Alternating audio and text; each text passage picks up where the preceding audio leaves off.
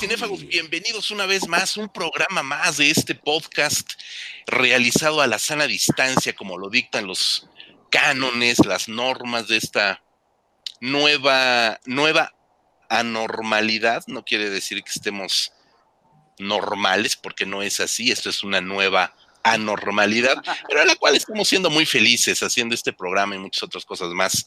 La tecnología nos permite muchas cosas como saludar de un abrazo muy fuerte, muy virtual, pero muy caluroso a mi querido doctor Marcus, Marco González Ambris. ¿Cómo estás?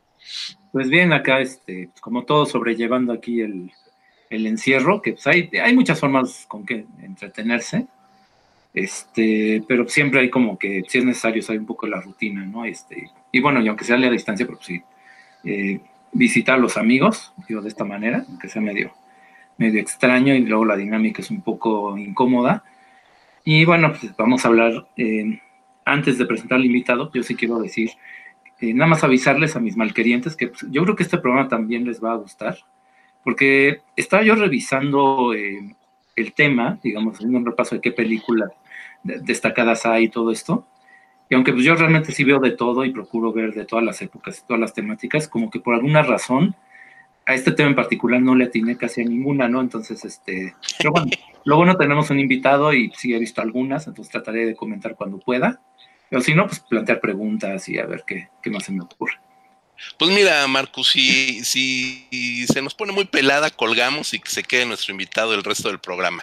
Lo dejamos en, en sus manos, que aparte son unas manos bastante expertas, unas manos que se dedican al fino arte de la literatura, tiene una obra amplia, vasta, muy interesante, muy recomendable acerca de novela negra, no acerca de novela negra, porque no escribe ensayos sobre novela negra, sino él escribe literatura de ficción y es nuestro gran, gran amigo, de verdad, un gran amigo, eh, seguidor de Cinefagia desde hace muchos, muchos años, prácticamente desde el inicio. Iván Farías, ¿cómo estás? Qué gustazo tenerte acá. No, pues qué gustazo y qué, qué lujo escucharlos. Bueno, eh, poder contribuir con esto. Yo, yo estoy escuchando el, el podcast y antes, ¿no? Lo, lo, lo, que hacían ahí este, en YouTube que casi nunca se oía, cabrón, pero este, el podcast sí se oye bien. Entonces, este, es muy, es muy, muy gozoso. Y aparte, uno que, que, le gusta el cine siempre es mamón, ¿no? Entonces uno siempre se dice, ay, es que eso no, pero ya escucharlos y de repente oír sus opiniones y dices, ay, eso no lo había visto, eso no lo había pensado, eso no, eh, por ese, por ahí no iba. Eh, escuchar a, a, Marco, ¿no? Eh, como bien, como apuntas, ¿no? Esto de que, de que, de que es historiador, entonces es otra mirada. No, no, a me gusta mucho, me gusta mucho el, podcast de Cinefagia y este y lo, lo disfruto mucho. No, pues muchas gracias, eh, Iván. Nosotros disfrutamos mucho tu compañía. Eh, siempre que nos vemos en eventos como Macabro, La Ya Fenecida, eh, Masacre, en Joco y algunos otros eventos más. Este, hemos estado en Feratum, este, hemos estado juntos en varios, varios festivales ahí. Pues ver películas y platicar de terror, de policíaco, de noir, de crimen, de thriller, de intriga, pues es una, una, una de las charlas más sabrosas que se pueden tener con Iván Farías. Pero el día de hoy vamos a platicar de otro tema que pingponeando ideas surgió de una manera pues muy, muy natural, muy orgánica, eh, nunca lo hubiéramos imaginado. Y vamos a hablar de la comida en el cine. Ya decía Marco ahorita que hay que en esta pandemia buscar la manera de, de hacer cosas que nos mantengan entretenidos. Y hay muchas encuestas que nos hablan de que en estos pandémicos tiempos eh, la gastronomía, la cocina, la cocina casera, eh, los videos tutoriales de eh, cocina, de hacer recetas, pues han tenido una demanda impresionante. Y es que la comida, más que ser un sustento orgánico, biológico, una función diaria que tenemos que hacer por necesidad o nos morimos, así de simple, pues es también un arte, pero también es un gozo. No nada más prepararla, sino comerla. Y creo que nosotros tres si algo sabemos es comer. Iván, ¿cómo se te ocurrió que tuviéramos esta escucharle este podcast sobre comida y cine? Bueno, hay dos razones que, que, que, bueno, en podcast no se pueden ver, pero, pero hay una, una porque soy gordo, cabrón, ¿no? Y otro porque mi familia es, es de, de, de, de, cocineros, cocineras y de chef. O sea, la mayoría de mi familia se ha dedicado a eso y, y bueno, pues lo, lo, primero que yo tuve en la mano fue un cuchillo cebollero y no para matar gente, güey, ¿no? Sino porque, porque en la cocina donde empiezas es cortando cebolla, cortando papas, pelando papas, güey, cortando nopales. Y, y, es, y, es, una relación que he tenido desde hace muchos años, ¿no? O sea, la, la, el cine, el cine era, eh, en, en, la casa teníamos un, un, cuarto gacho donde poníamos la VHS y escondidas, eh, o sea, la, la, con una pantalla, porque mi abuelo compró un, un 8 milímetros, entonces empezamos a ver películas en, en 8 y en 16 milímetros y, y, y trabajábamos eso, veíamos cocinábamos, hacíamos banquetes. Entonces siempre ha habido esta relación entre, entre comida y cine. Y lo, y lo más bonito es que siempre ha habido películas que tienen como eje, como eje vertebral lo que va contando la historia es la comida.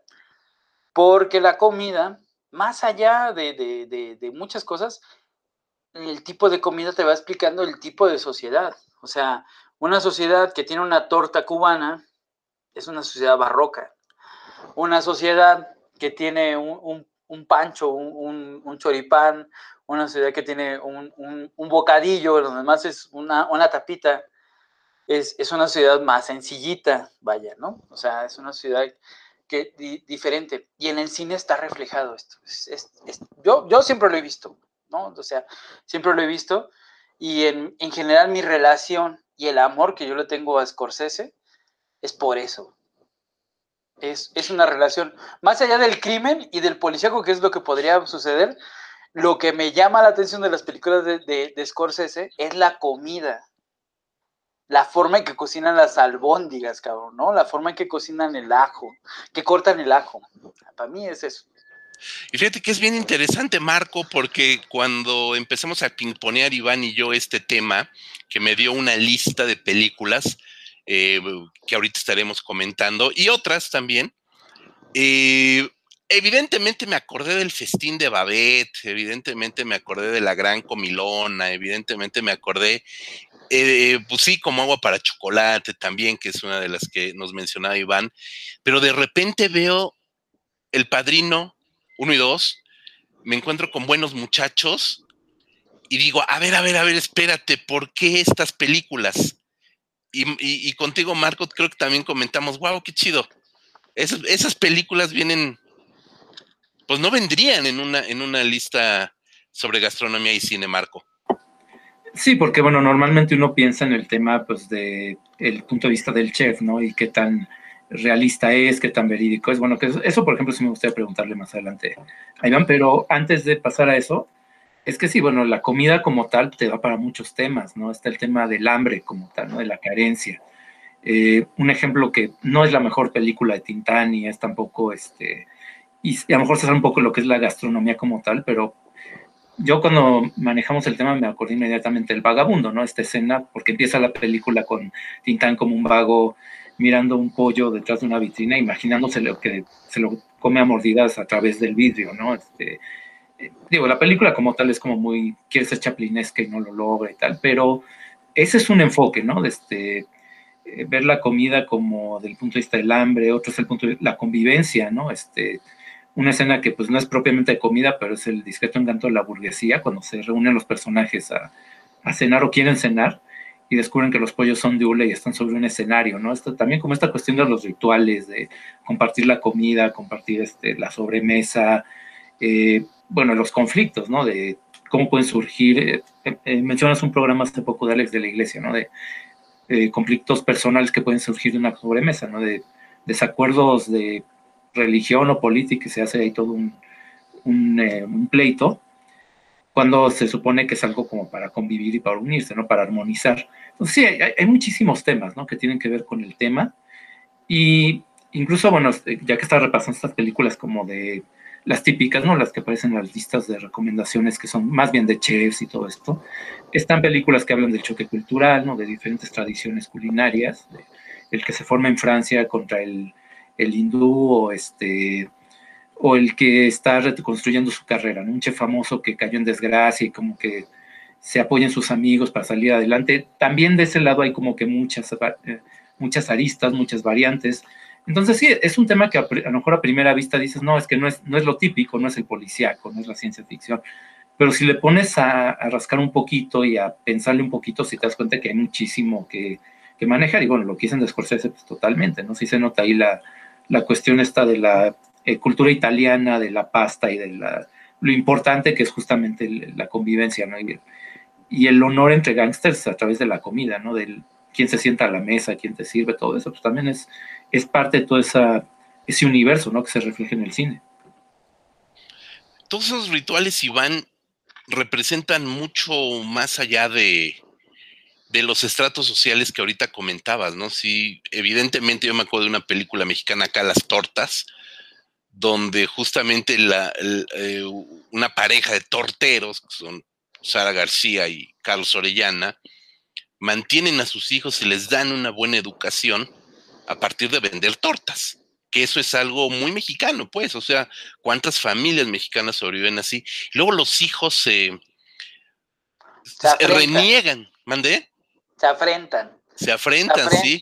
Se, se humillan de cómo pueden cómo sus papás pueden vender tortas, güey, ¿no? O sea, es, es, es increíble, es, es, es, como, no, no, no, no puedo que mi papá se dedique a hacer tortas, ¿no?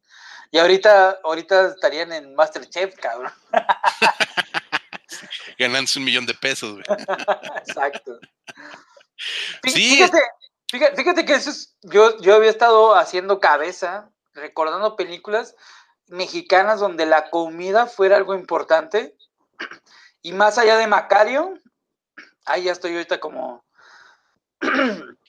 ya estoy como Lolita Yala, cabrón. Se los a pelear, hombre, sin miedo. más allá de Macario, no me acordaba de alguna otra película donde la comida fuera tan importante. Y lo que me parecía, lo que me parecía más loco es que México es un país que come, y sabe comer. ¿Y cómo no está representado en el cine? O sea, hay muy pocas, se pueden contar con, las, con los dedos de la mano. Sí, yo también recuerdo pocas. Y mira, ahorita que salió este programa de, Street Food de, Netflix, que México ganó el, primer lugar con la ayuda, efectivamente te das cuenta que no se le ha hecho honor a la, a la comida en el cine mexicano el cine francés, por ejemplo, el italiano, por ejemplo, el gringo, evidentemente, que la cocina gringa pues no es, no existe como tal, más allá de las alitas y, eh, búfalo, que son de búfalo, Nueva York. No, no, no hay unas películas que hablen de esta cultura en México, man. Ahí, ahí recientemente hubo varias, pero entran como esta cuestión, eso como de comedia romántica hay una bueno, yo más bien tengo aquí la referencia, porque la verdad es que no, ni siquiera me sonaban muy, este, digo, se estrenaron y tal. Una que se llama American Curious, con Ana Claudia Talancón. Otra, bueno, Dulce Familia, ¿no? Que es esta con Fernanda Castillo, que es ah, repostería, ese tipo de cosas, pero es que esas más bien se inspiran como en el cine gringo. Sí, son muy sosas. Hay, hay, una que se llama una, sobre una fonda, por ejemplo había una sobre una fonda que yo la sufrí en un autobús, que afortunadamente se me ha borrado hasta el título y todo, que era insufrible. Era, era yo decía, o sea, no saben ni cómo hacer que la comida se vea rica en el cine, porque en una película donde la comida es este, la parte importante o, la, o el transversal para narrar, eh, no se ve rica la comida en esta, en esta película. le digo que es una fonda, creo que le quieren quitar la fonda, algo así. ¿Es reciente, Iván? Pues tendrá que como cinco años a lo ah, mucho. Pues de este siglo. Sí, hagan de cuenta que, tiene como, como, como de video home, o sea, es como de, como de video home o como de programa del Canal 11 y es una viejita en la que le quieren quitar, pero nunca la comida se te antoja. Y en una película o sea, la idea es que todo el tiempo estés babeando como el cual perro de Pablo. que estés babeando y que digas, ahorita me voy a chingar algo de lo que están diciendo, de lo que están poniéndote, ¿no? Claro, porque además si la idea es que le van a quitar la fonda y ese es el punto donde vas a sufrir y ves que la comida no se te antoja dices, pues sí, que se la quiten, pinche comida fea. si yo cocina bien, ¿para qué la quieren, no? Tienes razón. Y eh, evidentemente creo que el, gran, no sé si el gran, pero digamos que el único, por lo menos, referente preciso, es como agua para, para chocolate, que mencionabas en, tus sugerencias, Iván. Esta peli ha sido muy vapuleada también acá en México, ¿no? Yo me acuerdo al maestro Ayala Blanco que le ponía como, como, como churro para chocolate en, sus críticas, ¿no? Y, bueno, no sé si eso tenga que ver más con la figura propiamente de, de Arau, de la novela en la que está basada, inspirada, o si la película realmente es muy mala. Yo creo que la vi en su momento y, ya no, no, no es una peli que me haya llamado la atención volverla a ver, debo de reconocerlo. Es que bueno, ahí yo creo que el mal nombre venía desde la novela, ¿no? O sea, como que es, de Mastreta, ¿no? Si no me equivoco. La... Sí, sí. No, no, no, no, de, de, no, no. Ay, ¿cómo se, de, sí, de Laura Esquivel. De su esposa, ¿no? De Laura Esquivel Madrazo. Sí. Ah, en, su momento, esposa. Sí, sí, sí. Era su esposa de de Arau, ¿no? Y sí, que, no, bueno. Y que es la única buena, ¿no? De ella. sí, sí pero vaya, y que fue etiquetada desde el principio con una novela para señoras, ¿no? Entonces, la adaptación al cine de una, de algo que está como con ese San Benito, creo que no le ayudó. Y yo me acuerdo, bueno, sí, yo también vi la película en su momento, y es que a mí sí me pareció como que jugaba con el realismo mágico, pero medio a la fuerza, este, y de hecho no recuerdo tanto las escenas de cocina, ¿no? Este, como que no, no me llamó tanto la atención. No, yo, yo así sinceramente, eh, la, la, película no es la gran película, pero, pero por ejemplo tiene momentos muy interesantes, por ejemplo cuando hace los pichones mm. y menciona la receta de los pichones es muy interesante.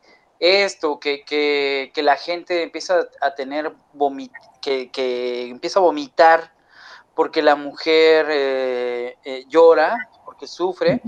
Es, algo muy bonito y es, y es algo que de verdad pasa en la cocina. O sea, por eso dicen que si alguien está enojado y están haciendo tamales, no te debes de acercar, porque yo, yo siento que es la única, es la única novela de ella que es sincera es, y, y, que la película se transmite esa sinceridad. O sea, no estoy diciendo que es la gran, la gran película, no estoy diciendo que tiene eh, muchas cosas, pero es una película que es sincera y que la novela es sincera. Está hablando de comida y está hablando sobre eso y se refleja eso. O sea, no es una película que va a cambiar el mundo, no es una película que va a salir en Criterion o en Criterion Collection, pero es, pero es una película que es sincera y de lo que está hablando es, es sincero. O sea, cuando, cuando habla de las recetas se nota que conoce la comida mexicana y, eh, y, queda reflejado. Es, es una película que, que, va a eso, es, es una película que, que, quiere hablar de ciertas recetas y que juega sobre eso.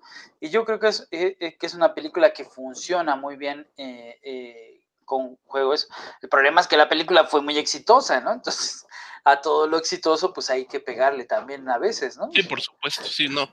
Tienes toda la... Pues mira, ya que estamos hablando de una película sincera, yo sinceramente debo decir que nada más me acuerdo de Claudette Malé Maye o Maile, como se pronuncia, encuerada arriba de una yegua echándose al, al, al, al, campo. Eso, no sé por qué se me quedó grabado.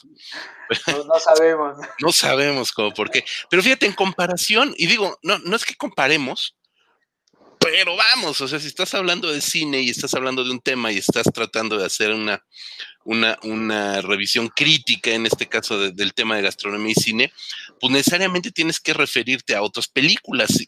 Y, y, nos mandas unas, una lista de películas que son estupendas. Yo me acuerdo, me acuerdo mucho de Batel, esta película que aparte es de Roland, este, Roland Joffé, cineasta también este, franco-británico, que es director de una de mis películas favoritas de toda la vida, que es La Misión, The Mission, que es una de mis películas favoritas de toda la vida, y, y no me acordaba de que él dirigió Batel, y es una película esplendorosa, Iván.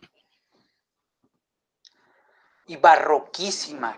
Es, es, es, una película que únicamente está basada en cómo un tipo le encargan hacer una fiesta y tiene que ser la fiesta, o sea, cualquier otro tipo que se le ocurra que va a ser la super fiesta del mundo, nunca se ha comparado con lo que tenía que hacer Batel, ¿no? Y, le cuesta la vida, ¿no? Y, y, es muy bonita porque toda la película, toda la columna vertebral es la comida. Y no solamente la comida, es morir en la comida, en el atasque de la comida. Es, es, este, es llevarlo a las últimas consecuencias de, la comida, que, es lo, que reflejó en ese tiempo la, cultura francesa, ¿no? O sea, es, es llevar todo, mezclar todo y, que, pues prácticamente como, como hacían los romanos, ¿no? O sea, casi a vomitar y seguir comiendo, ¿no? Eh, es una película tan hermosa, es una película tan excesiva también. Eh, y que aparte está basada en una cosa real. Es lo que te iba a decir, sí, sí, sí, sí, para los cinéfagos que nos están escuchando, decirles que François Batel sí existió, sí fue un chef real, que no sé, no sé realmente, tú me sabrás decir, eh, Iván, si estamos hablando del siglo XVII, si ya se utilizaba el término chef como tal, pero bueno, e, era un chef y fue real, existió, y es el inventor de la crema chantilly ni más ni menos, que, hoy gozamos en principalmente en repostería, pero es el inventor de la crema chantilly. Entonces, que ya, este que ya está de modé, por cierto. Ya está de modé, porque lo de es el fondant que me asquea, güey. sí, es algo no horrible. soporto el fondant. Pero bueno, yo me quedo con el, con, con el chantilly todavía. Entonces, esta película efectivamente, y este exceso, eh, eh, sé que no, que no, no, no la comentaste o no nos la enlistaste, eh, pero evidentemente conoces La Gran Comilona, esta estupenda película de Marco Ferreri, italiana, que justamente va sobre el mismo principio, ¿no? Cuatro, cuatro personajes que son Marcello Hugo, Michelle y Philippe, que son los nombres reales de Marcelo Mastroianni, Hugo Tognazzi, Michel Piccoli y Philippe Noiré, que son los cuatro actores, se reúnen a suicidarse pero suicidarse, como bien lo apuntas, comiendo hasta más allá de la saciedad. Entonces, también te plantea unas cuestiones ahí bastante dionisíacas sobre el placer de la comida, pero pues también como una celebración hacia la muerte, despidiéndote con uno de los más grandes placeres, que es la comida, Iván. No, y ahí, y ahí te fijas cómo, cómo una película así solamente podría pasar en países como Francia, Italia, España o México. O sea, una, una película como La Gran Comilona no podría existir en Inglaterra. Una, una película como La Gran Comilona no podría pasar en, países donde hacen, eh, no, sé, por ejemplo, en, Japón. Sí. Sí, o sea, no, no, no podría existir, ¿no? O sea, porque la idea de, los países, o sea, de, los países latinos como Italia, como España, como México, es el barroquismo, es la exacerbación, es la mezcla de un montón de sabores, es la mezcla de demasiadas este, sensaciones, de, de, enloquecer por medio de la comida, que es también como la contraparte de Batel, ¿no? O sea, Batel es como llegar al sumum de, del, gran menú.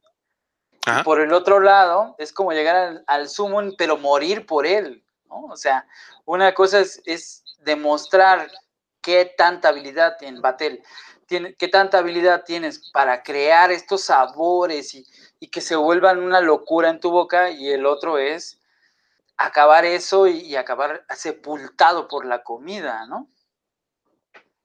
hijo, es una, es una imagen padrísima la que nos acabas de regalar. Marco, también eres de buen diente, Marco. Cinematográficamente hablando también. Que, eh, por ahí el micro abierto. Ya, gracias, Marco. Sí, sí, sí. No, es que, bueno, es que sí, digo, evidentemente, pues sí que en la cultura francesa y este tiene mucho peso, ¿no? Digo, la, gastronomía, toda esta cuestión. Y bueno, yo me quedé con la duda de si en la lista, bueno, que estamos aquí este, revisando, si la película El Chef que mencionas es esta que sale con Jean Reno o es la gringa con Favreau, que es este, que bueno, es el director de Iron Man, pero que tiene una, películas pues, más independientes y esta encaja, ¿no? entonces, bueno, tengo esa duda, nada más quería preguntarle a Iván eso. No, la, de, la, del chef francesa, donde, donde sale incluso este el, actor fetiche de la iglesia, ¿cómo se llama? Se me fue ahorita. Santiago Segura. Santiago Segura, que, en realidad es, es una burla del bullying, eh, es, una, burla ahí de total y descarada, ¿no? del creador del bullying de, la comida química y orgánica y todo eso, e, es, una comedia funcional, es, es, una comedia cotorra, es una comedia de pal domingo en la tarde que la pones ni siquiera en francés, ¿no? La pones doblaje en español y ya la gozas y ya te, la pasas chida. Para mí, la, película de, de Fabru, la, película del chef, eh, a mí me parece mucho más arriesgada, me parece una película mucho más construida alrededor de algo tan simple como es el sándwich cubano y que es un recorrido, eh, es, una road movie buscando el sándwich perfecto. Eh, que, incluso al principio yo cuando veía todo, toda esta playa de, actores que salen con él, que, que, son sus compas, ¿no? Que salen Robert Downey Jr., Scarlett Johansson. los eh, Vengadores. Ajá, sí, sí. también. Dustin Hoffman saliendo de, algún congelador, ¿no? Porque yo creo que Dustin Hoffman está en algún congelador. Creo que Sofía Vergara. Eh, Sofía Vergara, y se besuquea a Sofía Vergara, Carlos Johansson, el Ah, bueno, es el director, ¿cómo no? Sí.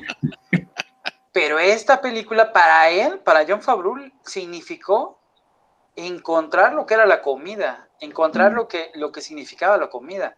O sea, no solamente fue una película tal cual, sino tú ves cómo cambia a partir de, crear esta comida. Y, en, su, en su serie que tiene ahí en esto, que se llama también ahí el, chef, eh, te das cuenta cómo le cambió la vida, ¿no? Y, a mí me parece, eh, no solamente cinematográficamente, una película muy buena, sino también una película que habla muy bien de la comida, o sea, sobre cómo la comida significa mucho para determinadas culturas. Y cómo ese sándwich, y hay, bueno, como el sándwich cubano eh, significó el aporte de los inmigrantes cubanos a Estados Unidos. Y que, y que por ejemplo, cuando nosotros pensamos en, en tortas cubanas, siempre pensamos en alguna vulgaridad, ¿no? Pero en realidad la torta cubana es un sándwich cubano. O sea, la, torta cubana es la, aportación de los inmigrantes cubanos a México. Uf, es, qué, buen punto me acabas de dar también, porque hablas de migración, de cómo la, la cocina evidentemente está viva, es orgánica y brinca de un lado a otro. Ya no hablemos de, mestizaje culinario, porque bueno, ahorita ya también es demasiado hipster y ya está como muy de moda hablar de todos estos mestizajes culinarios y de toda esta comida fusión, ¿no? Y por supuesto la comida molecular que ahorita comentabas, que pues es una burla, es una, es una burla lo que puedes pagar por en, en Vico por un algodón este de nopal, ¿no? Es una cosa, bueno, ya no existe Vico, pero cuando existía Vico era verdaderamente este, una, una mentada de madre, ¿no? Pero bueno, independientemente de eso, el mestizaje lo tratas muy bien justamente de estas migraciones, esta parte de, de, la cultura y la influencia de una cocina a otra, de un país a otro, está muy bien representada en esta película este, alemana de Soul Kitchen, de Fatih Akin, que es un cineasta que a mí me, fascina mucho, Fatih Akin. Él es turco-alemán y como tal, bueno, es producto también de un mestizaje cultural en todos los sentidos. Y esta película lo deja muy, muy bien sentado.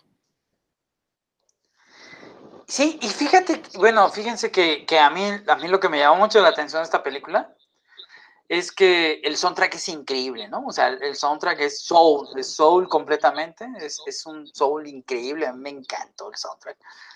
Y la comida no se hace tan presente, o sea, todo, toda la columna vertebral de la historia es el restaurante, pero si se dan cuenta, no hay, no hay, no hay este, este porno food, no, hay esta pornografía de cocina, hay muy pocas, hay, muy pocas en realidad. Eh, el, el punto de reunión es el restaurante, y cómo cae, cómo lo vuelven a hacer y todos los problemas con la hacienda, pero la comida ya como tal, o sea, como para solazarse en la comida, casi no hay, casi no, o sea, nunca presentan un plato que diga, tú digas, ay, me voy a ir directo a, Berlín, ¿no? A buscar ese plato. Eh, pero es una gran película, es una película que, que, es una comedia, a veces de humor seco, a veces una comedia un poquito más este, de situación, ¿no? Que tú sabes que va a acabar bien, porque es una película que es feel good, ¿no? Es de sentirse bonito al final. Pero eh, a, mí me gusta mucho, me, gusta mucho por muchos, por muchos sentidos. Como dice, o sea, hay, inmigración, hay relaciones que no son tan simplonas como en otras películas. Parece una gran película. Aparte es alemana, o sea, también el, el mood de, la comedia alemana, que no lo crean, los alemanes sí tienen sentido del humor, pero pues es un humor completamente ajeno, ¿no? Al de nosotros. Entonces, pues también hay que, hay que tomar eso en cuenta. ¿Tú viste esa película, Marco? Soul Kitchen. No, no la conozco, pero es que ese tema de la inmigración sí es bien interesante y sí es como muy recurrente. Aunque es que estaba justamente tratando de acordarme de alguna película como pues que esté al nivel, ¿no? O sea, las que estén comentando. Y, solamente me acuerdo, por ejemplo, de una, que es una comedia británica muy, muy sencillita. Como dice Iván, es, es de esas que es para pasar el rato y a lo mejor ya después ni, ni te acuerdas del título, que es lo que me está pasando ahorita. Pero bueno, se trata básicamente de un equipo de fútbol de, ya, ya saben ustedes que en, Inglaterra hay como seis, siete divisiones de fútbol y hay este semiprofesional y que juegan en potreros y este, bueno, un equipo así de estos regionales se trata de que se pues, necesitan eh, dinero para comprarse uniformes nuevos, por pues, el requisito ¿no? de la liga, y le convencen a los dueños de un restaurante hindú de que los patrocine. ¿no? Y es pues una comedia muy de estas típicas de eh, encuentro de culturas, de como que choques culturales, pero es que sí es un tema que está ahí siempre muy, muy presente, ¿no? Pues, digo, finalmente sí se manifiesta mucho la identidad en la comida, en, en este en estas tradiciones de lo que preparas, ¿no? De, cosas que para algunas personas son incomibles, ¿no? Bueno, ahorita todos tenemos en mente al murciélago que alguien se comió en, en Wuhan, pero, pero es que siempre, bueno, cuando estás este, separado por geográficamente, siempre te parece muy raro, ¿no? Lo que la gente come en otras partes. A los extranjeros se les hace muy raro que comamos todo con chile, ¿no? Que, que los niños coman paletas de dulce pero con chile es como, es como masoquismo, ¿no? Es como crueldad infantil, es una cosa que no, no, les, no les alcanza a entrar en la cabeza, ¿no? Y, y bueno, y justamente pues sí se manifiesta mucho pues en, películas, ¿no? Que le pongamos limón a todo, ¿no? Y ves que está el meme de 10 cosas que no entienden los extranjeros y una de ellas es que le echamos limón a todo. Yo sí soy de los que le ponen limón a todo, Iván, la verdad. ¿Para qué te, te lo va a negar? No, sí, pues sí, hay, hay, cosas que, que, que que, no, pues sí, ponen limón a todo, ponerle chile a todo, que los dulces tengan chile. Eh, yo creo que por ahí se, les ha olvidado a los guionistas mexicanos que, que una película mexicana donde la columna transversal sea la comida sería un exitazo, ¿no? Ahora tendrían que escoger un tipo de comida, ¿no? Tendría que ser o oaxaqueña, o veracruzana, o, o yucateca, o, de baja, ¿no? Así de alguna de esas. Eh, y otra de las películas que yo recuerdo, aparte de la de Tintán, cuando se va a comer el taquito, ese taquito, yo, yo recuerdo que decía, ya que lo muerda, ¿no? Que muerda el taquito de, pollo, es este, la, de Macario, ¿no? La del pavo. Claro. también como se me hacía agua la boca, pinche pavo, a mí se me hacía yo no sabía si iba relleno, ¿no? Pero yo tenía ganas de entrarle una mordidita ahí al, a, la pechita del al, guajolotote, sí, sí, sí. Sí, sí, creo que estamos llegando a un punto en que sí se estamos dando cuenta que hay una gran laguna ahí en el cine mexicano. Me estoy acordando ahorita, Marco, de un título que no me acuerdo muy bien de, la película, que es Tacos al Carbón, ¿no? Mm. Con Chente pero no recuerdo si realmente se hable del, de los tacos o si es nada más algo ahí que, que, pasa, no sé. No me acuerdo, la verdad. Si estoy tratando de hacer memoria, este. No, no, no, no recuerdo realmente que, que se hiciera mucho énfasis en el oficio, pues, de taquero de, de este, del cantante. no, no, no me acuerdo ¿no? Porque también algo que podría ser muy interesante también, este, que no se explota el, el tema es este un macho en la tortería, ¿no? De esta saga de, de Alberto Rojas, el caballo haciendo la del macho en todos lados. Hay un episodio que es un macho en la tortería, pero pues se refiere a otro tipo de tortas. No, sí, y es que bueno, eh, eh, hay por ahí, no sé, videohomes este, y, películas, pero es que es más como el albur, ¿no? Este, el chorizo del carnicero y el bizcocho del panadero. realmente, sí, ¿no? Ahí ya no, no estamos hablando de lo gastronómico, sino del calambur y el doble sentido y, y, que básicamente se sustentan en eso todas las películas, ¿no? Entonces, en eso y en otro tipo de carnes, ¿no? Entonces, no. Igual. No es, el tema. Sí, es que sí, sí, hay un vacío muy grande ahí, ¿no? Y, y si consideramos, bueno, comparamos un poco con el cine asiático, ¿no? Que tiene hasta sagas, ¿no? De, de God of Cookery, ¿no? Que es este, una serie de películas sobre...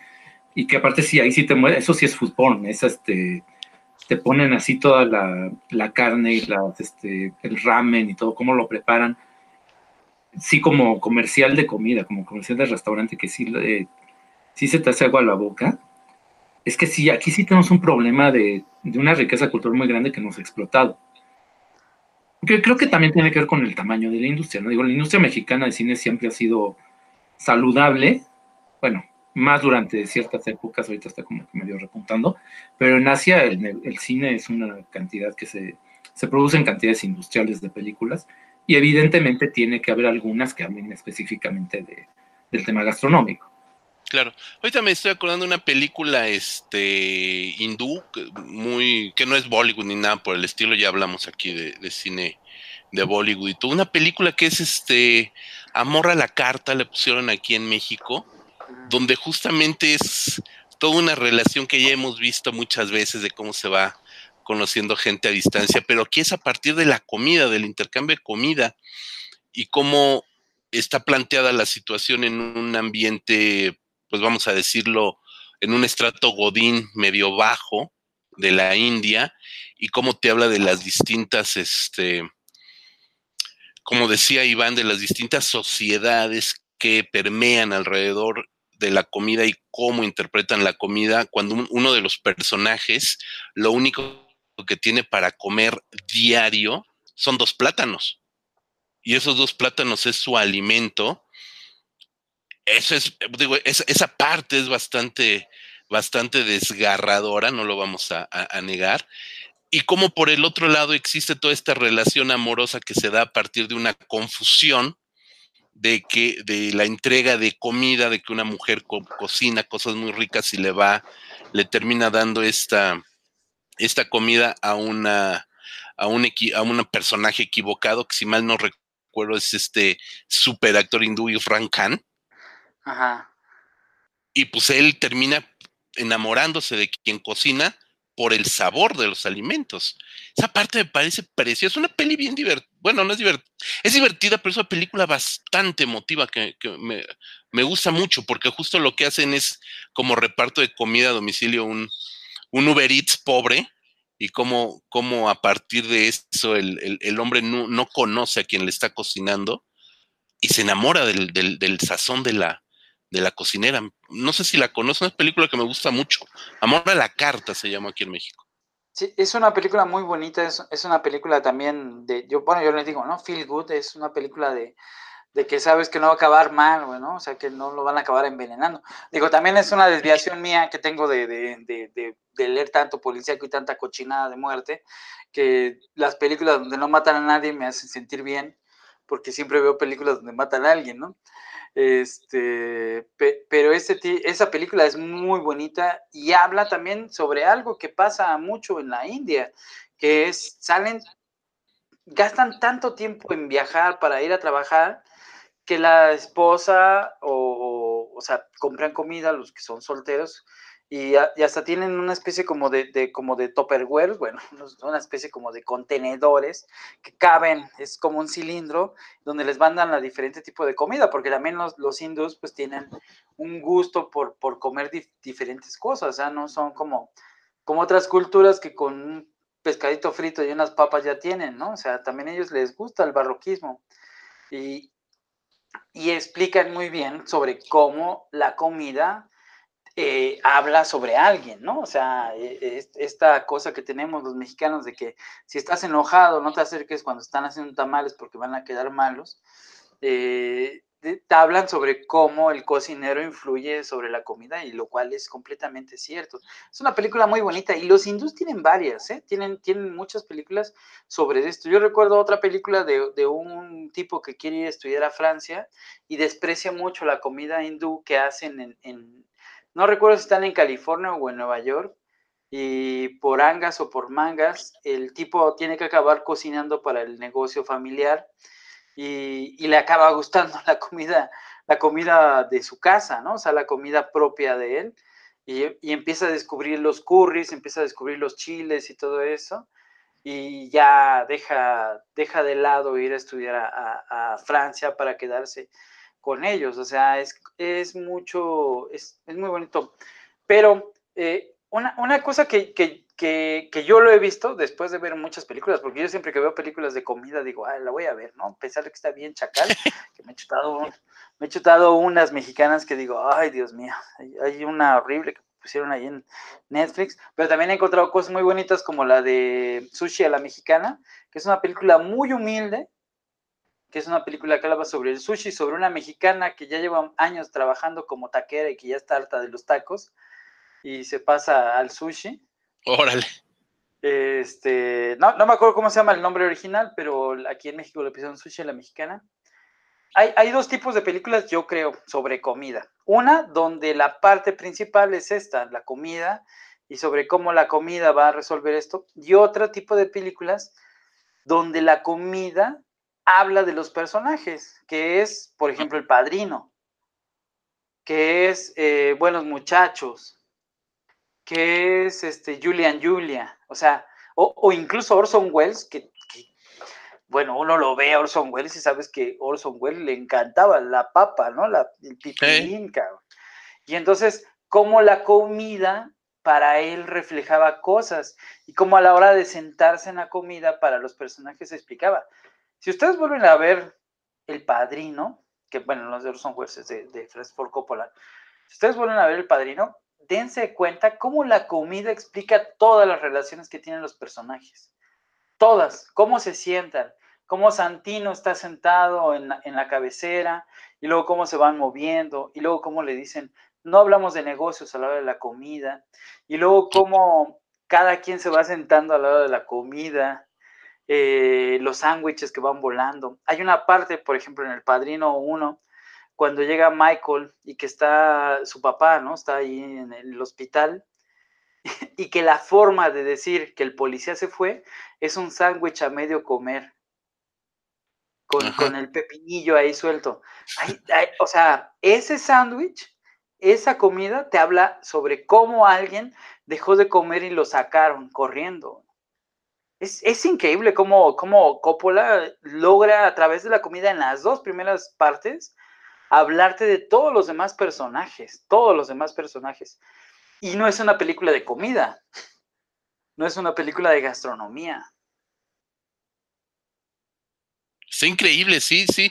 debo de reconocer que no, no había yo visto desde este punto de vista la, bueno, en este caso las dos primeras partes del Padrino este, nunca lo sabía yo. O sea, evidentemente la comida está ahí, es presencial.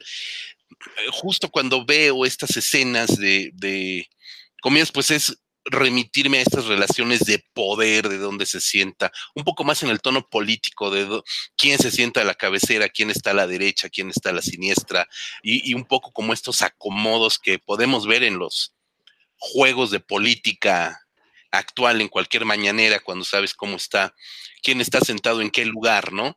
Es, mucho como este tipo político, pero realmente cómo, cómo usa la comida para eso, o sea, la comida en sí, no el acto de, de, sentarse a comer, sino la comida en sí. No le había prestado esta atención, Iván, de verdad me parece una, una aportación interesante y en Buenos Muchachos supongo que lo lees de la misma manera también.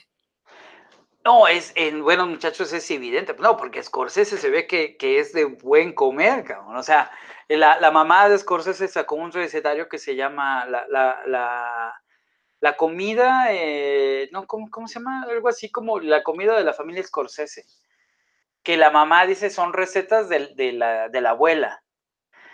Y, y Scorsese saca a sus papás, güey, ahí en Buenos Muchachos, ¿no? Eh, saca a sus papás eh, el papá es el que cocina las albóndigas y la mamá, la mamá de, Joe Pesci, en el personaje de Joe Pesci, es la mamá de Scorsese. Y, según cuentan varias, pues es que, la mamá y el papá les llevaban comida a la, hora de la filmación, llegaban y que les llevaban las albóndigas, que les llevaban las salchichas, que les llevaban los sándwiches, las pizzas, ¿no? Entonces, pues todo el mundo amaba a los papás de Scorsese. y con este catering, como no? Y, hay, otra película de Scorsese anterior que es sobre, sobre, un, sobre un casamiento. Es, una película también igual barroca, ¿no? Así. Eh, ahorita, ahorita, ahorita se me escapa el nombre, pero donde todo, todo, todo, todo es, este sobre en base, sobre, sobre un menú. Pero bueno, hermanos muchachos, todo mundo, yo creo que, que nos quedamos con la imagen de cómo cortaban el ajo con, con una navaja. Y sobre cómo eso habla sobre ese personaje. O sea. Sí, sí, sí, Sí, es que, es que, digo, tienen muchos niveles, ¿no? bueno, una película con buenos muchachos, el padrino, obviamente, pues, tiene tantos niveles que uno que no está tan metido en un tema, pues a lo mejor lo pasa, lo pasa por alto, ¿no? También es, uno se va más con la trama criminal o la cuestión, no sé, de la inmigración o cosas así, de la asimilación cultural, puede ser. Y, justamente por eso sí te quería preguntar, bueno, la cuestión así como más, algo que tú seguramente pones mucha atención, que es la técnica de cocina. ¿Qué, qué película o qué películas son las que mejor retratan, así las que más fielmente te reflejan lo que realmente es cocinar, ¿no? Las, y sobre todo para los que realmente no sabemos ni, ni freír un huevo, ¿no? O sea, los que no, sí somos ahí totalmente eh, ignorantes sobre el tema. Negados. No, por, ejemplo, eh, bueno, en el padrino no se ve tanto, pero cuando, ay, ¿cómo se llama? Este, Soloso. Soloso le llama, le, llama a Michael y le dice, algún día vas a necesitar cocinar. Que, que, en, una, en una sociedad, en, un, en, en, una parte tan machista como son los italoamericanos, decirle, algún día vas a necesitar cocinar, y le llama y le explica cómo se hacen las albóndigas, eh, y, que le explica bien cómo se hacen las albóndigas, ¿no? O sea, está, se, nota bien cómo le explica, cómo le dice, cómo le hace esto, y, y que esa parte en especial, eh, más que, más que explicarle cómo cocinar, le está explicando, ya lo está integrando al grupo, a la mafia, porque todo el tiempo Michael estaba fuera, ¿no? Era un satélite. Incluso hay una parte donde dice, no, pues no hay necesidad de que le mandes a nadie porque, porque Michael está fuera. Pero cuando le enseñan cómo cocinar, es, ya, somos, ya eres parte de nosotros. Y es total y absolutamente real sobre cómo, cómo se hace, o sea, cómo haces una, una salsa este, italiana, tal cual. En, en Buenos Muchachos igual. Tú ves cómo hacen, cómo hacen este, las albóndigas incluso, bueno, ya, ya más clavado, güey, ves cómo tiene un pedazo de papa, la papa sirve para, para comer la sal del, jitomate, para, para matarle la sal, más que la sal, quitarle un poco la acidez al jitomate. Le pones una papa, güey, y después la papa cocida se la quitas. Y eso le quita la acidez al jitomate. E, eso, pues solamente alguien que ha comido mucho y que sabe mucho, que como es Scorsese lo, lo, sabe hacer, ¿no? O sea, lo, lo pone, lo, pone de manifiesto. Y e, en estas dos, porque principalmente eh, la, la, comida italiana está muy marcada en el, en, en el cine norteamericano. Ya los judíos han tratado como de meter algo, por ejemplo, los sándwiches de, de, pastrami que hace Woody Allen, que son como también, pues, marca de la casa, ¿no? O sea, los judíos no pueden comer cerdo, y entonces no pueden comer jamón, entonces tienen que usar pastrami. Y en, y en, muchas, en muchas de las, de las películas de Woody Allen, pues sale el, el sándwich de pastrami. Eh, y en una película que no es de Woody Allen, pero que parece de Woody Allen, que es cuando Harry conoce a Sally y, y que se van a echar su sándwichito, ¿no? De, de, de, pastrami. También, o sea, está, es evidente cómo está, cómo, cómo, cómo, cómo la, la técnica culinaria es real y la del chef, la del chef de Jean Fabru, la de, la de John Fabru, eh, o sea, se ve que el güey se lo tomó en serio, ¿no? Que dijo, no, o sea, yo voy a cocinar, pero quiero cocinar bien y que se vea bien en pantalla y que se antoje y que sea real. Es un poco como ahorita que mencionas esta parte en eh, Harley Quinn, en la película de Harley Quinn que preparan el sándwich de Harley Quinn eh, estaba viendo un, un, videito en, en YouTube. Eh, no sé si lo sabían, quizás sí. El cuate que prepara el sándwich de Harley Quinn, efectivamente es un maestro sandwichero de ahí de, de, Nueva York de, de, donde hayan filmado. Realmente lo llevaron a que creara y preparara el sándwich de Harley Quinn, que, cada que lo veo, porque he visto un par de veces la película, querido aprender a hacer ese sándwich, es una bomba de colesterol este que sí se ve deliciosa. Sí, más grasoso, más sabroso. Eso sí, no, no. Entonces hay, hay muchas cosas en, en, este, en este mundo, Iván. Hay una película que a lo mejor valdría la pena también para ir cerrando esta, esta, este tema, que por supuesto podría dar para mucho más. Eh, no quiero decir que con esto acabamos, pero sí mencionarla creo que es básica en este programa. El cocinero, el ladrón, su mujer y su amante. Una película que también hablando de paroxismos de comida, pues nos lleva a una a un paroxismo total, que es también la ruptura de ese último tabú que es el canibalismo, la antropofagia, pero no al nivel de Mondo Cane, no al, al, nivel de Holocausto Caníbal, ni de Caníbal Ferox, ni de esas cosas, ¿no? Este, eh, sino a un nivel verdaderamente, valga la expresión, exquisito. Yo no descubrí a Peter Greenaway con esa película, ya había visto Paz el Arquitecto, ya había visto un par de películas anteriores, Contrato del Dibujante, etcétera, etcétera pero creo que con esta película verdaderamente le presté atención a Peter Greenaway. Dije, ah, cabrón, este está muy loco. No sé si, si, no sé si podamos platicar la peli, evidentemente no, pero bueno, nos habla también de una relación amorosa, eh, de un amaciato entre una mujer, eh, la esposa del ladrón, justamente, que aparte es este Dumbledore, el ladrón es Dumbledore, es Michael Gammon. Este, eh, y ella es Helen Mirren, además, qué actorazazos. Ella, la mujer, la esposa, es Helen Mirren, muy joven, por supuesto. Estamos hablando de una película de, de hace ya, este, no sé, eh, 30 años, yo creo, más o menos, ¿no? Por ahí. Eh, ahorita me, me dieran el, el, el, nombre, digo el año, perdón, pues Helen Mirren. Eh, tiene una, ella está maltratada porque el, el ladrón es dueño de un restaurante ella es su esposa y es una esposa ninguneada, maltratada, etcétera, etcétera. Y entra en amaciato con un comensal y utilizan la cocina del chef como, como cuarto de hotel. Entonces, a partir de eso, bueno, también todo el, la puesta en escena de la cocina, de los distintos espacios, etcétera, etcétera. Es una película muy cromática, tiene una paleta de color muy bien definida.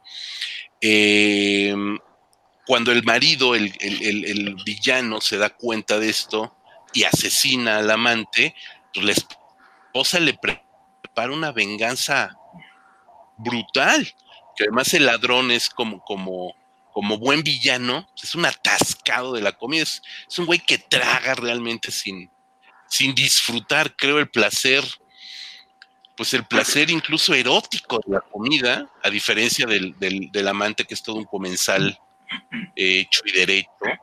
El otro güey es un, es tragaldabas de quinta. Entonces, me parece que es una película modélica, Iván. No, es, es, una película excesiva, es una película que, que, tener estómago fuerte pa, para chutártela, ¿no? Ya, ya, y aparte, lo que pasa con Greenaway es siempre eso, o sea, la, la, la, la anécdota de Greenaway eh, te la pueden contar, te pueden contar la película, es, yo por eso siempre estoy en contra de, ay, no me, son spoilers. En el caso de, de, Greenaway, este, tú les puedes contar toda la película, pero cuando la ves, no creo que tengas estómago, ¿no? Para aguantarla, o sea, porque, porque no solamente ilustrar una historia, en el caso de Greenaway es, es lograr moverte, ¿no? O sea, fisiológicamente, que, sientas todo este, todo este atasque, que, no era, que no era común, ¿no? En, aquellos tiempos, o sea, que es 89, 90, una cosa así, ¿no? O sea, cuando la gente todavía iba al cine a, no a ver los Avengers, pero ibas a ver Bean Benders, ¿no? Este... Sí, en otro plan más cute. Sí, ¿no? Que, que, que, que formados para ver este, a, a Bean Benders, a Grina, güey, o sea, para ver este tipo de películas, yo me acuerdo que para comprar un boleto había gente, ¿no? Eh, ahorita ya sería imposible, ¿no? Eh, es, una película excesiva también, es una película eh, que, va por eso y que quiere, que quiere molestar al espectador. Que, quiere. Y aparte, ¿cómo logra? Sí. ¿Cómo, logra, Iván? Este, perdón, luego aquí hay delays también, por eso nos cruzamos un poquito en los diálogos, pero es una película que quiere hacer y que lo logra, como bien dices, incomodar, hace completamente incómodo, pero desde un punto de vista estético preciosista, ¿no? Porque la barbacoa que se rifan al final es, es brutal, pero al mismo tiempo te seduce la mirada, güey. Es, está muy cabrona la película. Eh, eh, eh, no, dime, dime, Marcos. No, es que, bueno, justamente en la misma temática, este, es que digo, a lo mejor no es el tema, pero es que uno siempre va como que enlazando ideas.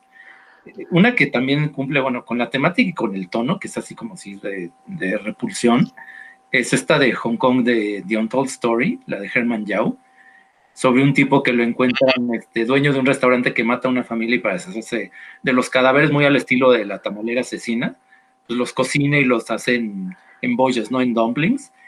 Que bueno, es este, eh, eh, tengo entendido que está como que basada en hechos reales, una cosa así, entonces bueno, puedes contar, digamos, la anécdota, no, no pasa nada, porque aparte es que está muy está en otro registro, no es cine de arte como este, porque Greenaway tiene siempre la excusa de que, bueno, es, es muy barroco, es como que muy rebuscado, y esta es más como de explotación, pero también es que esta, por ejemplo, funciona muy bien porque al principio como que tienes cierta simpatía por el personaje, ¿no? Ves cómo le están básicamente torturando para que confiese y todo esto. dices, ay, no, pobre güey, este, este, no, no creo que sea tan malo, ¿no? Y ya al final, cuando ves lo que hizo, dices, no, así, este, te dañan de, meterte a la película y, ayudarle a los policías, ¿no? Porque esa es una cuestión que sí es, es, este, es repulsiva, ¿no? La forma como te presenta ahí la carnicería, literalmente carnicería de, toda una familia. Eh, sí, porque es que también digo, estos temas también no se prestan mucho para el exceso, ¿no? Este, en el mismo tenor está esta de Dumplings, que también es china, que también tiene Takeshi Miike, ¿no? Hay, hay, un, hay, un, segmento de Takeshi Miike donde los dumplings son sobre también carne humana. Ajá, sí.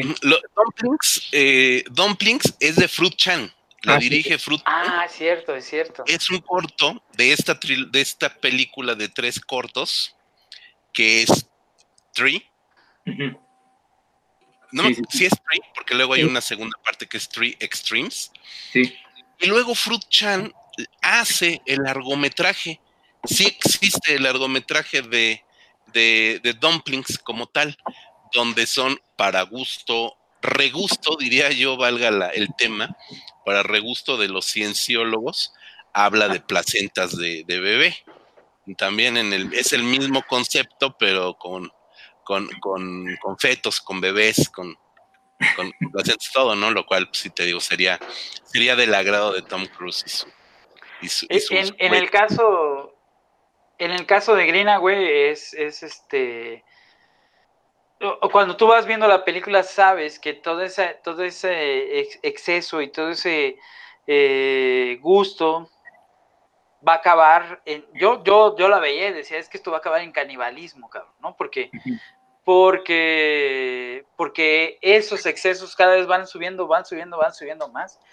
Y, y, y yo creo que a mucha persona siempre han dicho, siempre, o sea, que está un poquito dañada dice, ¿a qué sabrá la carne humana? ¿no? Y siempre te dice, no, pues a, a, puerco. Porque recuerden que el pozole antes era de, de, de, humanito, ¿no? O sea, ya, ya, conocimos el cochinito y ya lo hicimos de, cochino. Pero digo, en, el caso de Grena, güey, es eso, ¿no? Y, y cómo, cómo esa última frontera del canibalismo se puede, trans, se puede trasladar a otras culturas, como decía Marco, la tamalera, ¿no? O sea, la, leyenda urbana que no es leyenda, sino que de verdad pasó en, en Oriente son los dumplings, ¿no? O sea, no es la tamalera diabólica, es la dumplera diabólica. y, y, supongo que en otras culturas pasará lo mismo, ¿no? O sea, debe de estar ahí las hamburguesas, en, el caso hay un cuento de Cliff Barker, que seguramente debe de haber alguna película, ¿no? De, hamburguesas hechas de ser humano. Eh, o, algún capítulo de eso debe de existir, cabrón. O sea. Fíjate que hay, una película Japón, no, no, perdón, es una película gringa de los 80, eh, Diner, no sé qué se llama. La dirige ah, una mujer, la dirige una mujer. Sí, sí, eh, Jackie Kong. Ah, exactamente, Jackie Kong es la, es la directora de esta peli, que habla justamente del, del, tema de, de, comida a partir de, de, carne humana, que pues sí, tienes razones, podría ser un lugar como la misma Blood Feast, ¿no? Que de, pionera del gore, pues hablaba de, de un festín sangriento a partir de, de todo esto y era un chef loco el que hacía todo eso. No se ve nada que tenga que ver con el canibalismo ni con la comida como tal, pero bueno, la idea era de crear este festín sangriento para revivir, con esa ofrenda, revivir a, una diosa egipcia, ¿no? Pero esta película de, pues debe de ser Blood Diner, me imagino que es, que se llama Blood Diner, de Jackie Kong, pues nos habla justamente un poco de, de eso, ¿no? Y pues si esas vamos, pues hasta las galletitas de Soylent Green, ¿no? ya por ahí nos, con un cafecito. Las delicatecen. Las delicatecen, ¿no? Pero, digo, a, reserva de lo que diga Marco, porque él, le sabe más a esto de la historia, eh, yo siento que la última frontera es siempre el canibalismo, ¿no? O sea, en todas las culturas yo creo que lo último, lo último ya es el, el canibalismo, ya sea ritual o, de ya de, estar bien loco, ¿no? Sí, bueno, sí, existe creo que en todas las, culturas ese tabú, ¿no? Ese, aunque bueno, existe el tabú y bueno, como pasaba con los aztecas, había culturas que este, eh, tenían, bueno, me acuerdo, es que no, es que no estoy seguro en qué, en qué isla o en qué archipiélago específicamente era, no sé si era Nueva Zelanda o Polinesia, no sé dónde, donde las armas que tenían los guerreros, algunas de las armas, eran diseñadas específicamente para matar a un ser humano y pues de una vez irlo destazando, ¿no? Este, tienen también toda su cultura basada pues en, así en la creación artesanal de todas sus armas, era parte para eso. Este, pero bueno, igual, también como de canibalismo específicamente podríamos hablar igual largo y tendido. Es que yo me quedé pensando en, en un tema, ¿no? Que es este, que hay un montón de documentales de comida pero muchísimos, pero como que todos se enfocan en una cuestión alarmista, ¿no? Hay muchos que son como vegetarianos y te quieren espantar diciéndote que si comes carne, este, te va a pasar, tu salud va a decaer y que en cambio si empiezas a comer vegetales, este, te, casi casi se te va a curar el cáncer o cosas así, ¿no? Este, pero van como, creo que los documentales van muy enfocados a eso, ¿no? Como que hay una cantidad muy grande, pero todos van como que a una cuestión muy de, eh, como muy proselitista y no se trata tanto de disfrutar la comida. Bueno, quitando programas como en México, pues la ruta del sabor y todo esto, ¿no? Como que Super Size Me, como que hay, hay una división ahí entre ficción y documental. Esa de Super Size Me es una tontería completa, O sea, dime quién en su sano juicio va a decir todos los días voy a comer en, este, en McDonald's, güey. O sea, es lo mismo, como si todos los días comieras la barbacoa de la esquina, güey, pues también te vas a morir, güey. O sea, ¿no? No es, no es culpa de McDonald's ni la de la señora de la barbacoa, güey. O sea, es culpa de ti que nada más comes eso, güey. Sí, sí, sí.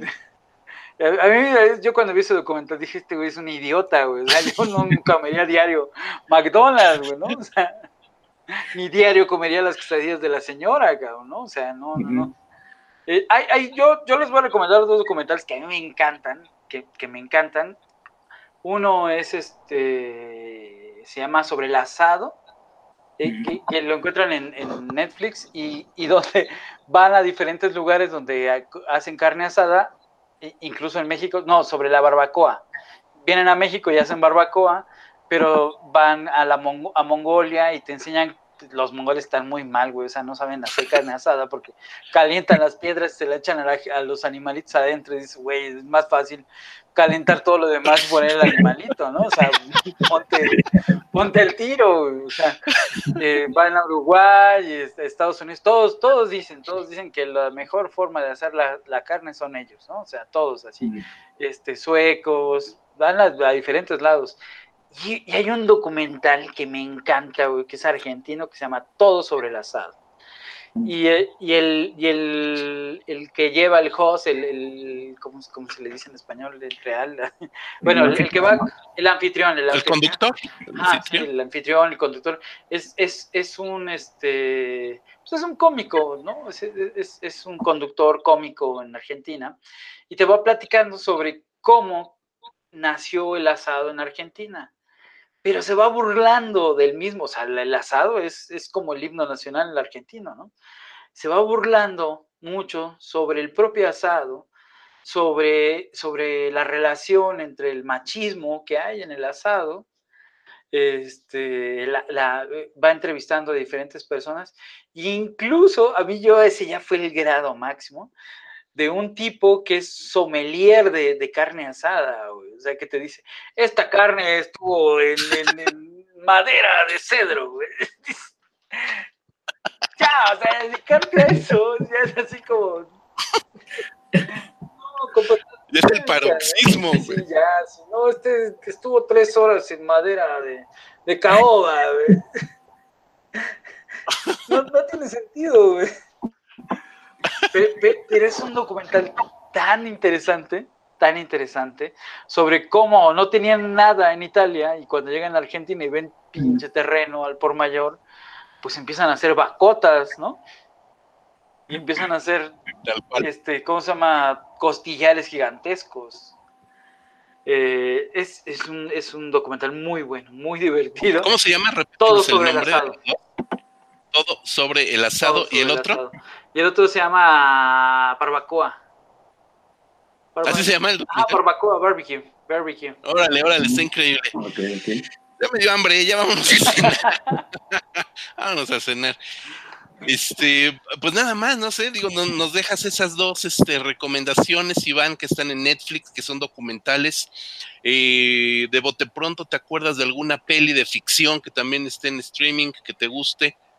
No, yo, mira, vean, vean, vean, El Padrino 1 y 2, a partir de cómo están sentados en la, en la cocina, en la mesa, vean, vean la, la, la, película otra vez, ya no hagan caso de lo demás, vean cómo están sentados en cada parte de la mesa y qué es lo que comen, y van a ver que la película cobra otro significado. Otro sabor. Ot otro sabor completamente, todo, todo, completamente. E, en, en, El Padrino 2, al final, cómo se queda Michael solo en la mesa. Mm. Es increíble, es increíble. Y que Santino sale corriendo, todos ahí. Que se queda Michael, van a, van a ver, dice, ay, güey, o sea, ahí hay otra cosa. Yo no sé si lo pensó él, pero el Coppola o puso, pero ahí estaba. Perfecto, mi querido Iván, hemos disfrutado de un programa literal verdaderamente delicioso, muy divertido, por supuesto. Eh, yo espero que, que nos complazcas en otra visita para hablar de algún otro tema que contigo siempre se hablan de muchas cosas. Mientras dinos a la gente qué estás haciendo, eh, publicaste el libro, dónde te encuentra la gente en tus redes, qué estás haciendo en estos tiempos pandémicos. Estoy, estoy acabé una novela de luchadores, ya está ahí a ver si, si la publican alguna vez. Y acabo de hacer una guía de, negra de la Ciudad de México. Una guía de crímenes de la Ciudad de México. ¿Ya está publicada no? No, no, no, no, esperemos que salga, a ver si el otro año o, hasta el otro, vamos a ver. Pero mientras pueden leer el libro de todos tipos que no duermen por la noche, que es un libro de cuentos policíacos. Eh, bueno, negros más que policíacos, son negros. Y los pueden conseguir en, pues, en su librería favorita, ¿no? Aprovechando que ya abrieron y que ya se pueden pedir. Así es. Tus redes, si es que quieres que la gente te siga, ¿en dónde? Posteas unas cosas bien divertidas. Estoy como Iván Farías en Facebook y en Twitter estoy como arroba Iván Farías, en Twitter y en Instagram arroba Iván Farías C. Ahí estamos. Mi querido Iván, muchísimas gracias. Ha sido un gustazo verdaderamente tenerte por acá.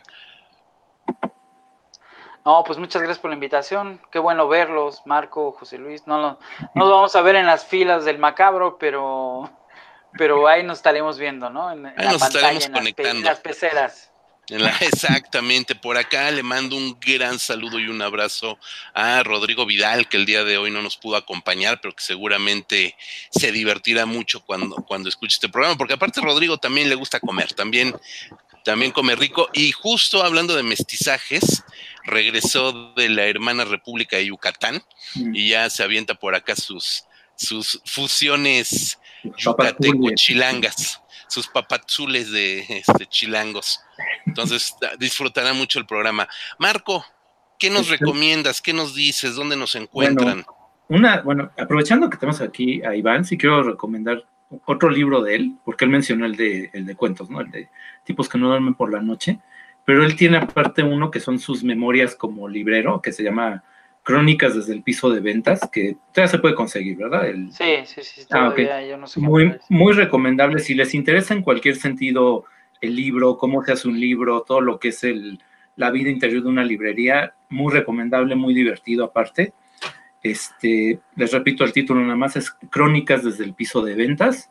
Y bueno, este, ya una vez hecho el, el anuncio, que no fue para nada este, patrocinado ni este, forzado de ninguna manera por, por el invitado, eh, pues nada más invitarlos, ¿no? A que nos sigan, eh, que nos sigan en el sitio oficial, que es eh, donde tenemos ahí, pues, pues cuando podemos, ¿no? Digo, no siempre podemos darle tanta regularidad, pero tenemos ahí, pues, reseñas. Bueno, hace poco tuvimos ahí la entrevista con Jorge Michel Grau, por ejemplo, entonces ahí tratamos de darle ahí contenido variado. Y en redes sociales, ¿no? Que nos pueden seguir en eh, Facebook como Cinefagia México, en Twitter eh, estamos como Rep Cinefagia, en Instagram, etcétera. Así es, pues muchísimas gracias. Sí, Iván tiene una, muy buena cantidad de libros publicados. Eh, personalmente tuve el gusto de que me dedicara Entropía, me gusta mucho, pero por ahí tiene también, es, hizo una antología que se llama México Noir. Él publica y antologa eh, este, este libro, eh, aparece en otras antologías, este me hizo una que se llama Elemental, mi querido Holmes, donde también vienen algunos eh, textos. Entonces, chequen la obra literaria de, Iván Farías, que de verdad es uno de los, y lo digo de todo cariño y con todo corazón, y aparte porque lo, porque lo es, una de las plumas jóvenes, todavía tiene mucho camino por delante Iván Farías. Entonces, échale un ojito a su obra. Yo me despido, soy José Luis Ortega, muchas gracias a Iván, muchas gracias Marco, nos escuchamos por acá la siguiente semana, hasta la próxima.